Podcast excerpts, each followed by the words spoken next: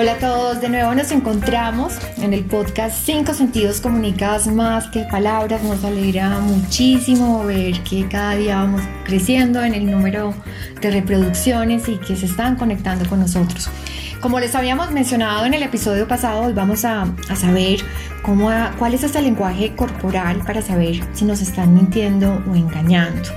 También vamos a analizar un poquito gestos corporales que debemos evitar para tener más visibilidad y transmitir muchísima más confianza. Y es que Luisis, ¿a quién no le va a molestar que le digan mentiras?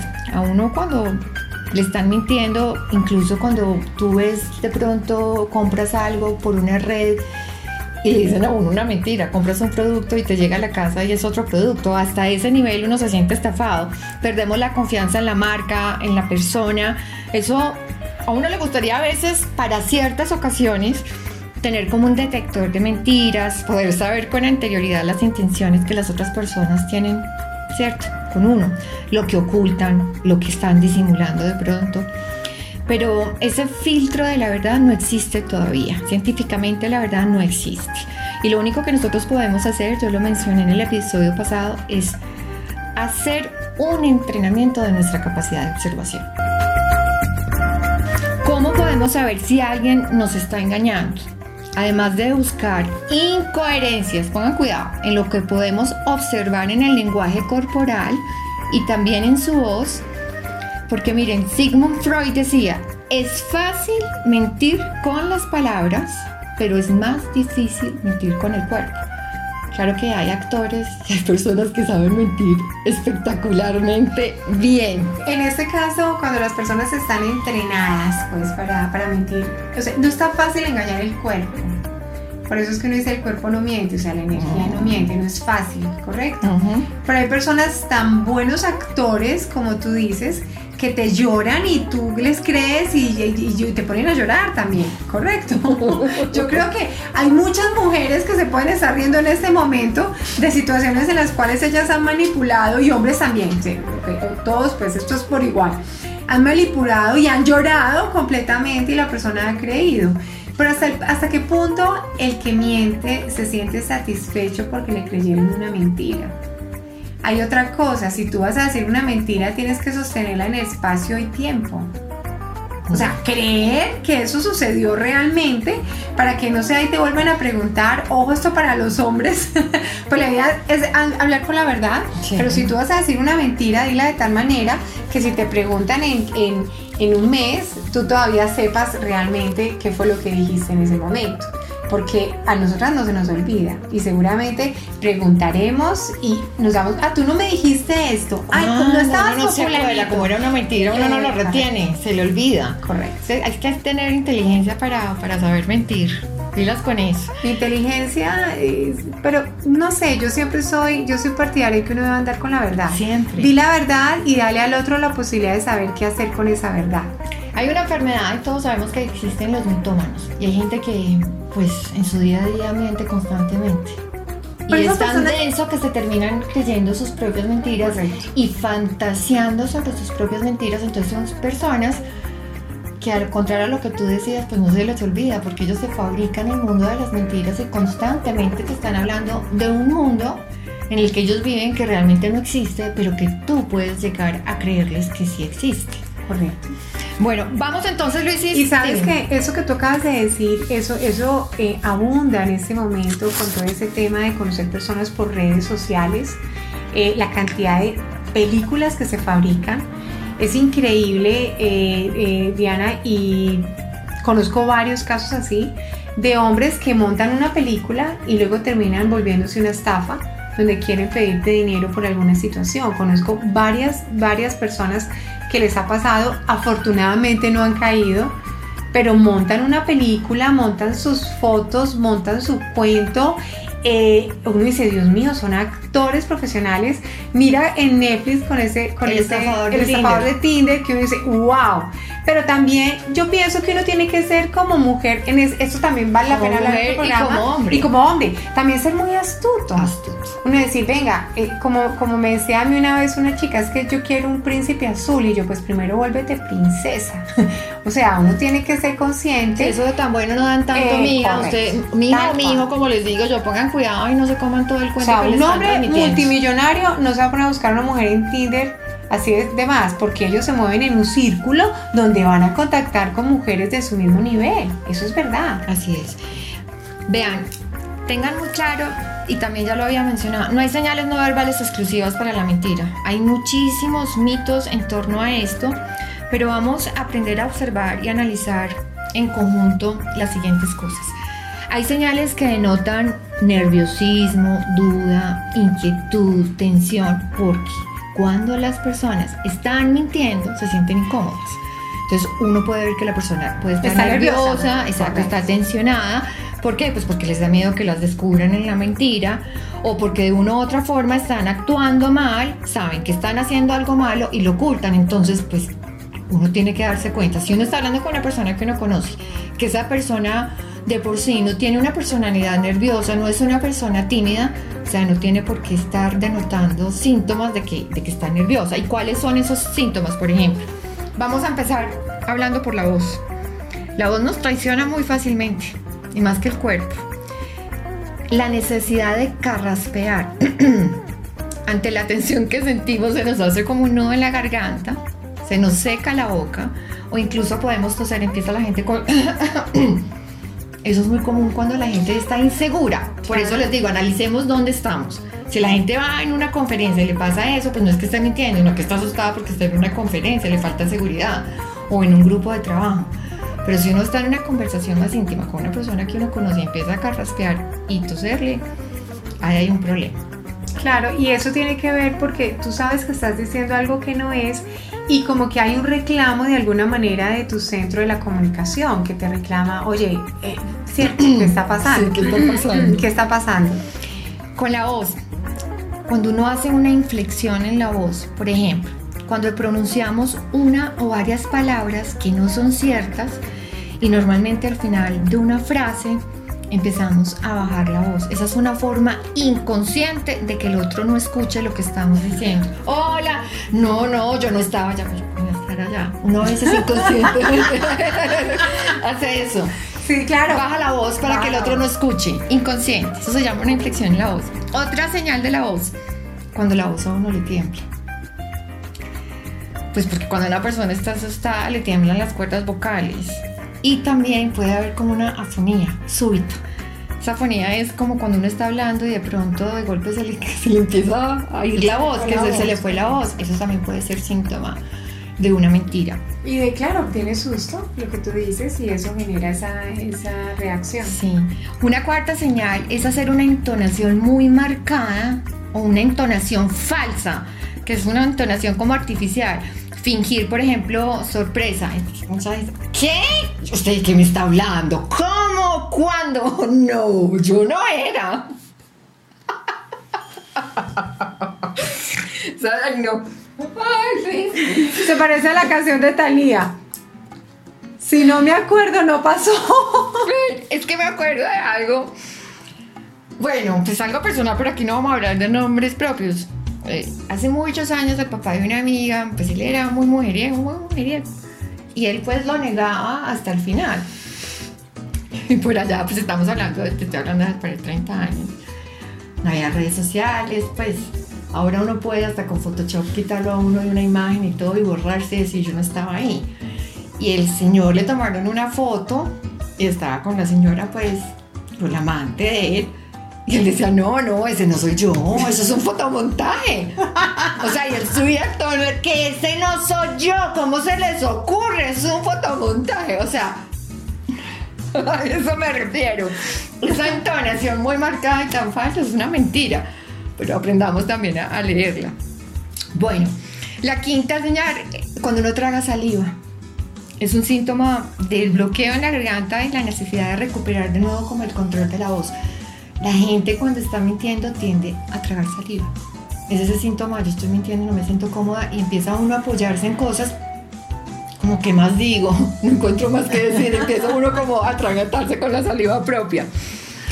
La sexta señal, cuando la gente empieza a hablar con mucha pausa, con mucha lentitud y empieza con unas muletillas como, mm, eh, este, ¿Por qué? Porque es que el que está mintiendo está buscando como la palabra justa que no lo vaya a delatar. Entonces, claro, se concentra mucho, tiene que pensar mucho lo que está diciendo porque se está inventando una situación, ¿cierto? Bueno, hay gente que ya viene con la mentira preparada, pero a veces cuando los cogen así de una, entonces la gente empieza a hablar como más pausado y todo porque tiene que ir elaborando qué es lo que yo voy diciendo. Entonces, ustedes tienen que pensar, ahora, si es una persona que toda la vida ha hablado lento y todo, pues no hay problema, ¿cierto? Es una persona que gusta hablar lento, que es pausada. Pero si es una persona que es muy ágil, que es aceleradita en todo y le empieza a hablar a uno como en esa lentitud, qué es lo que está pensando, qué es lo que está elaborando, tanto para comunicar. Sí, uno dice, hay gato encerrado. Exacto. Bueno, Luisis, hay otras señales que delatan una mentira. En la cara. Pues esto yo creo que esto sí lo percibimos, yo creo que la mayoría de la gente lo percibe, es cuando hay ese cambio repentino en la expresión del rostro. Que uno como que se cara de pilló. Cara de susto. Exacto, cierto, como que uno ya no puede controlar la, la, la, emoción en la cara y dice, no sabe qué, no me diga más, dame en cuenta. Cierto que eso no es así, porque tú pillaste y ya te hicieron la cara y tú ya la identificaste. Hay un tema eh, en pues, el lenguaje no verbal que se llaman las microexpresiones. Esas microexpresiones son muy difíciles de identificar porque son muy rápidas y son muy chiquitas. Hay gente que le, empieza a temblar un poquito como el un párpado. un tic en el ojo. Un tic, un tic en el ojo o un tic en la boca, pero tú tienes que hacer un análisis ya es muy concienzudo, muy de observación para uno ver si esos tics se presentan. Eso se llaman microexpresiones. Bueno, cuando uno se pone coloradito, se ruboriza. Puede ser timidez en muchos casos, pero también puede ser símbolo de que uno tiene pena, vergüenza. Mucho, mucha gente le está hablando, uno se está poniendo rojo y dice, hasta cómo era mentiroso, que pena tiene de la mentira que me está diciendo que se puso rojo. O sea, uno se puede poner rojo por muchas cosas. Tú te puedes poner rojo por timidez, porque me da pena, pues me sonrojé. Pero imagínense cómo será el grado de la mentira para que uno llegue a ruborizarse. El sudor. La gente empieza a sudar, a limpiarse la frente, el sudor de, la frente, a pasarse la mano por el cuello, los dedos por el cuello, empieza a cogerse como la camisa abierta, a tocarse la camisa. Eso también puede notar que nos están diciendo mentiras. Cuando una persona se pone pálida, pues pálida del susto, de la mentira, puede ser pálida del susto para otras cosas. Otro gesto que se muerdan los labios, que los pongan hacia adentro, como chupándose los labios por tensión. Eh, entre todos los signos que tú nos has dado para darnos cuenta si una persona nos está engañando o no, hay que prestarle mucha atención a las personas que cuando están dando una versión tratan de taparse la cara o taparse la boca. Eh, igual, esto, es, eh, eso suele ser producto de un pensamiento negativo como la inseguridad o la desconfianza. O también eh, significa que intentan ocultar algo. Recordemos cuando éramos chiquitos, cuando nos decían, ay, no digas eso, tú estás mintiendo, y ahí mismo nos tapábamos la boca o tápese la boca, es señal inconsciente de que estamos diciendo algo que no es verdad. Entonces queremos como taparlo de alguna manera aunque también puede ser signo de inseguridad o desconfianza, no necesariamente que una persona te esté mintiendo. Pero sí, cuando te están dando la versión y tu energía eh, te está diciendo que algo está pasando y la persona se pone las manos en la boca, pues ya podremos eh, como corroborar que no nos están diciendo la verdad. Bueno, Luis, tú decías algo muy importante y yo creo que es, pues, es chévere volverlo como, como a resaltar. Es, no hay nada mejor que, que andar con la verdad, sin ser completamente estrictos. Hay formas, o sea, claro, uno en su día a día hay mentiras piadosas, cosas que uno evita decir. O sea, algún amigo en estos días me decía, eh, su mamá de avanzada edad, ya una señora pues de unos 85 años, tenía problemas de salud. Y se murió la tía de él, hermana de ella, pues muy unida a ella, pero su mamá estaba muy enferma. Entonces él dice, ¿cómo le voy a decir yo a mi mamá de una que se murió? Entonces yo tengo que elaborar un proceso de cómo le voy a comunicar a ella de que se murió. No es que le haya mentido, entonces empezó por decirle, eh, tuvo una crisis, la tuvieron que hospitalizar. Más adelante, está inconsciente. Hay que pensar que si ella retoma, no pues va, digamos, a, regresar a un estado ya vegetal. O sea, empezó como... Empezó a preparar a la mamá. Exacto. Eso no es mentir. Y eso tomémoslo para muchas circunstancias de la vida. Cuando uno no quiere que las personas sufran, de acuerdo a la personalidad, o tú dices, esta persona es débil, digámosle las cosas con más calma, pero le voy a transmitir la verdad. O, pues si uno quiere ya sacar como... Eh, eh, a ver, Diana, eso sí es mentira. Claro que sí. Cuando tú ocultas una verdad o la disfrazas, estás mintiendo. Por eso es que yo digo que uno no debe ser tan rígido al, calificar. No me gusta que me mientan o yo no miento, porque hay situaciones en la vida en las que nos lleva a ocultar una verdad. Y no es porque queramos dañar a la otra persona, sino mira en el caso de tu amigo, evitar que su mamá sufra un infarto por darle una, una sí, estás aliviando, estás, finalmente vas a transmitir, o sea, le estás diciendo de uno el cómo, ¿no? ¿Cómo estás transmitiéndole esa verdad sin que esa persona tenga un sufrimiento mayor. No, y tampoco se trata de volverse detective. O sea, uno debe creer en el otro o no creer. Pienso que la vida de alguna manera siempre nos va mostrando la verdad uno que quiera creerlo o no quiera. Y muchas veces nosotros sabemos que nos están mintiendo y queremos creer las mentiras. Nosotros hablamos que, que vamos a potencializar nuestra capacidad de ser más seductores, de seducir y de negociar. Cuando hablo de negociar, hasta en los negocios. Uno sí debe aprender a leer en ese tipo de situaciones profesionales cuando una persona intenta engañarlo a uno. Tiene uno que aprender esa habilidad de reconocer cuando realmente esa mentira es dañina y puede afectar muchas cosas de nosotros. No, imagínate una O sea, las finanzas, ¿no? Por ejemplo, o sea, no solamente hablando de la parte de las emociones, sino de la parte, digamos, de las finanzas, de conductas que ya son más en el campo empresarial, donde hay que tener mucho cuidado y tenemos que ser muy hábiles al momento de conocer las personas con las que nosotros hacemos negocios. Bueno, Dianis, hemos hablado pues aquí en este programa de todos los signos para saber que una persona nos está mintiendo. Pero bueno, te has preguntado, Dianis y, queridos oyentes, eh, ¿cuáles son los signos del zodiaco que más mienten? Pues sin duda los maestros son los geminianos, porque los geminianos eh, tienen una gran tendencia a mentir y a prometer cosas que no van a cumplir. Cambian de opinión muy fácil y pueden inventar testimonios también con tal de eh, conseguir lo que desean. Bueno, no podemos calificar también a todos los Géminis porque eso depende especialmente de donde tienen ubicado en su carta astral Mercurio. Entonces Mercurio en Géminis es el que nos da ese arte para engañar y para mentir. En segundo lugar estarían los de Tauro, pero mira que los de Tauro mienten más que todo porque necesitan proteger a los que aman. Ellos, eh, cuando se trata de su confort y su estabilidad, pues tienen habilidad para mentir también, los de Tauro. Vamos entonces conociendo también cómo descifrar, de acuerdo al signo zodiacal, si nos mienten o nos engañan. Bueno, hay unos gestos y movimientos del cuerpo que nos delatan hay unos gestos, y eso también les digo, no generalmente aplican y quieren decir que todas las personas mientan. Miren, hay personas que con la respiración se delatan.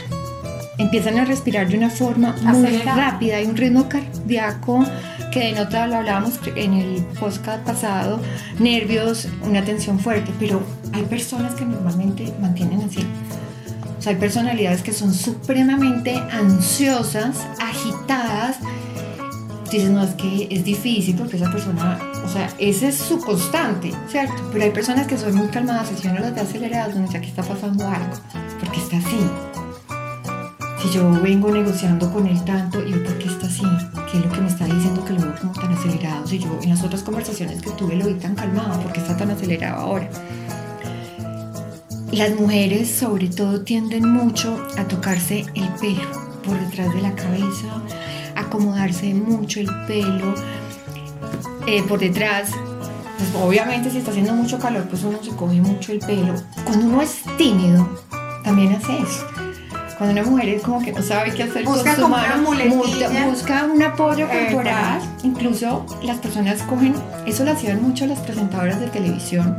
Anteriormente se apoyaban de un lapicero y botaban toda la tensión y el miedo en el objeto, en el lapicero. Apliquémoslo a la vida personal. Hay gente que empieza a apoyarse como en objetos y a coger cosas y todo porque ya no saben qué hacer con las manos, están inseguras y se apoyan en un objeto. Ustedes saben que es muy normal que uno tiende a reforzar lo que uno dice con las manos, ¿cierto? A darle fuerza como a la conversación, empuñando la mano o abriendo las manos. Eso es un lenguaje corporal si que bien llevado. Pues funciona porque es tu forma de expresarse. Hacer una danza con la palabra. Sí. Pero si tú tienes las manos quietas eh, es porque no estás coordinando en ese momento. Exacto, entonces ahí voy. Cuando tú ves, por ejemplo, que los puños están cerrados, así, con el pulgar escondido, esto es tensión. Ellos ahí hay una viendo. tensión. Ellos se están viendo. Entonces, así. la gente empieza, dice que hay una mentira, sé qué le está pasando. Se empuña la mano, mete el pulgar hacia adentro, cruza los brazos, pero cruza los brazos con, así, con los, como están con los, pues con el puño así, y te los metes debajo de las axilas. Hay miedo. Pero miren la situación. O sea, si hay por qué sentir miedo, pues uno dice, si estás sintiendo miedo, pues estamos hablando en algo que es serio. ¿Qué pasa? Me está mintiendo que empuñó los brazos así que se los está escondiendo como un niño chiquito. O sea, yo, yo Regañado. Pienso, yo pienso que todo esto que tú estás diciendo es como cuando uno indaga algo y puede leerlo, ¿cierto? Ujú. No en una conversación normal. En una conversación normal, eh, uno, uno se da cuenta, indudablemente, porque yo siempre vuelvo y les digo el cuento, la energía no miente, y uno sabe, algo pasa, algo pasa, algo pasa. Y fue algo en ti que te puso alerta, que puso tu cerebro, a tu cerebro alerta, ven, algo está pasando. Y puede presentar cualquier esto y él lo sabe. Ahí no hay honestidad, no hay coherencia en su lenguaje corporal, no hay coherencia en sus palabras, no hay coherencia en cómo es esa persona lo que está pasando ahora. ¿Cierto? Entonces, eh, por ejemplo, todo esto cuando tenemos una conversación frente a frente, lo podemos descubrir de alguna manera. El, el tema de que tú dices de las manos, las manos denotan muchísimo cuando estás hablando con verdad o no. Completamente. Completamente, o sea, es increíble. Pero ahí demuestra también la viveza que tú puedes tener de descubrirlo. Claro. Otra forma donde uno puede ver que lo pueden estar mintiendo es cuando uno se empieza a rascar. Hay gente que empieza como a sobarse las manos y Claro, que empieza como, como a rascarse, como que no sabe qué hacer, empieza como empieza a rascarse y la gente no se da cuenta de eso, pues eso es una evidencia de una mentira. Lo de, la, lo de tocarse las manos y como lavarse las manos, esto es li- literalmente lavarme las manos. Yo estoy diciendo algo, pero me estoy lavando las manos de esto. Sí. ¿Ok?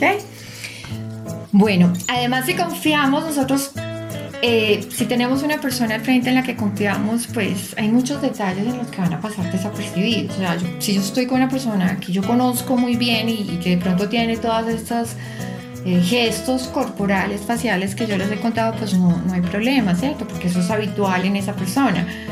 Aprendamos entonces a hacer la observación porque es más fácil yo descubrir en una persona que conozco a través de estos lenguajes que presenta si sí son síntomas de una mentira o no. Ya lo habíamos dicho, mucho cuidado también con el tema de, de empezar a juzgar, porque ustedes saben, por ejemplo, que cuando uno está en una pelea, en una discusión con una persona, pues las emociones cambian mucho, uno está tensionado, uno se vuelve muy irascible y es difícil uno tener como una mirada imparcial y serena en esos momentos porque uno también está agitado, uno está bravo, uno está discutiendo, entonces uno no va a hacer una observación prudente, imparcial, objetiva. Bueno, siguiendo con los signos que más mienten, pues quien creyera que Escorpión también. Porque Escorpión, con tal de conseguir lo que quieren también, pueden tergiversar la verdad a su conveniencia. Y esto pues puede volverse un arma muy interesante para engañar.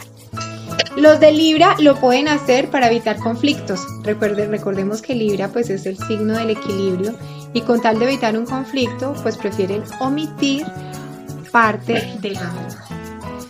Finalmente los sagitarianos, pero los sagitarianos eh, más que todo mienten para llamar la atención o para conseguir afecto eh, cuando se exponen con terceras personas. Recordemos que esas son unas pautas, no es que conociste una persona de escorpión o una persona tauro y se me va a mentir, no. Esto, eh, para poder calificarlo de esa manera, pues tendríamos que observar su carta astral y la disposición de Mercurio en la carta astral. Entonces, de esa manera podemos decir esta persona tiene habilidad para mentir o no. Porque si a eso vamos, una persona con un Mercurio ubicado en Pisces, ay Dios, son personas que no solo mienten, sino que tienen la habilidad de creerse en sus mentiras. O sea que podríamos decir que son los más difíciles de descubrir. ¿Por qué? Porque ellos se apersonan tanto de esa realidad en la que creen que terminan convenciéndote que es así. Habíamos dicho que, queríamos también hablar un poquito de los gestos que nosotros tenemos que pues, tener como, como en cuenta para generar poder, seguridad. Tú lo decías una vez, Luis, y tú lo decías, eh, como te vean, te tratan. Y aunque sean muy injustos, así es, los demás nos tratan según como a nosotros nos perciben. Nosotros mismos, sin quererlo, condicionamos las reacciones de los demás. Vamos ya para concluir y vamos a hacer un análisis, pero que sé que les va a gustar estos tips ya cerrando el podcast. Eh, unos aspectos de comunicación no verbal que podemos cambiar o mejorar para proyectar una imagen más firme, más segura y una imagen más carismática. Cómo ganar presencia y visibilidad.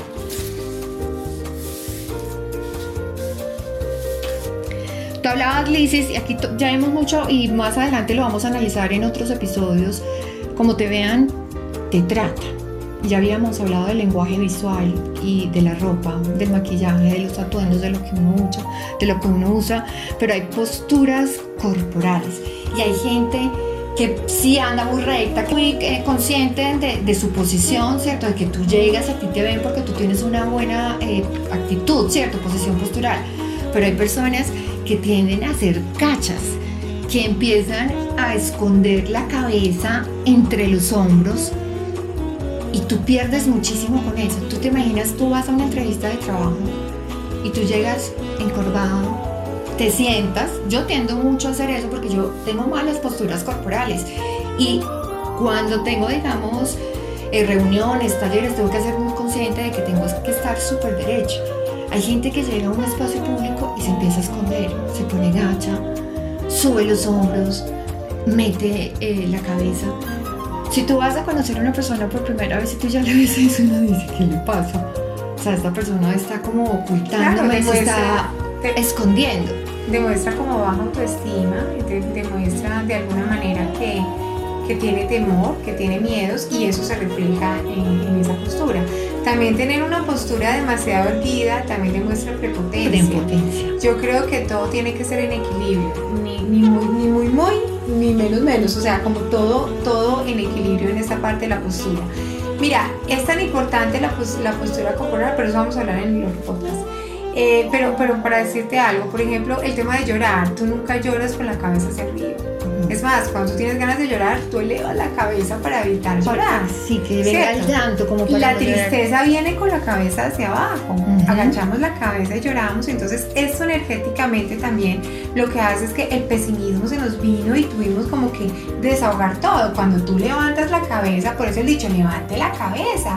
O sea, mire hacia arriba, enfóquese y verá que va a encontrar oportunidades y va a encontrar salida a lo que está viviendo en el momento.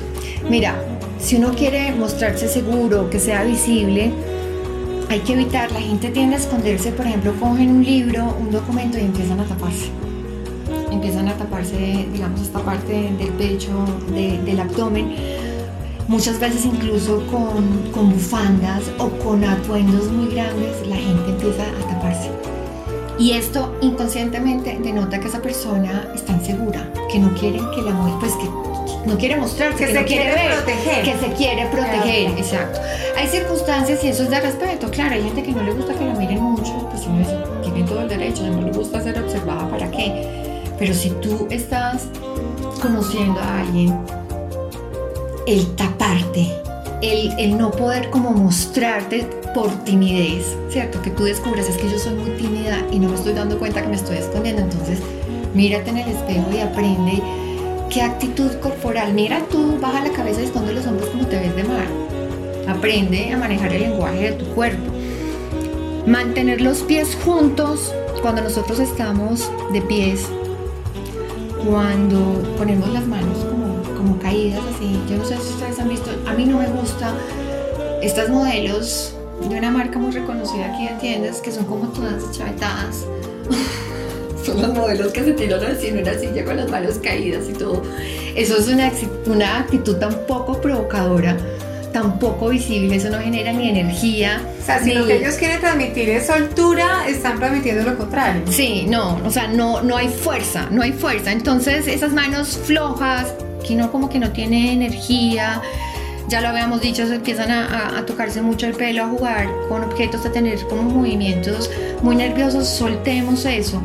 Hay un tema con los pies que hay gente que se llama el síndrome de las piernas inquietas y que son todo el tiempo desde que se sientan donde estaban en el aeropuerto en la oficina y constantemente son moviendo es desesperante.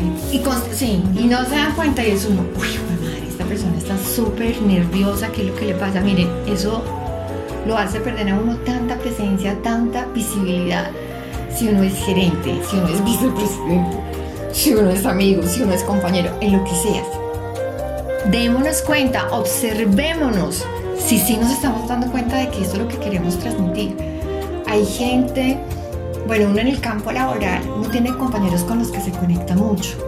Y yo siempre, o creo que es muy bueno, agradezco siempre cuando ustedes vean que hay personas que no se dan cuenta de eso, darles esas recomendaciones. Vean, usted está transmitiendo eso y usted no se da cuenta. Usted no, está, usted no se da cuenta que usted cuando está con el jefe, usted no para de mover la pierna y se pone súper nervioso y su jefe por eso lo llama tanto aquí, porque es que no está como confiando en el trabajo que usted está haciendo, porque usted está denotando inseguridad. Si tú vas a dictar una, pues una conferencia o un taller, estos gestos corporales, tú antes de arrancar una conferencia, imagínate ya cómo vas a prevenir a la gente que te va a escuchar. Si estás conociendo a una persona en, en una relación y te delatas con esos lenguajes corporales.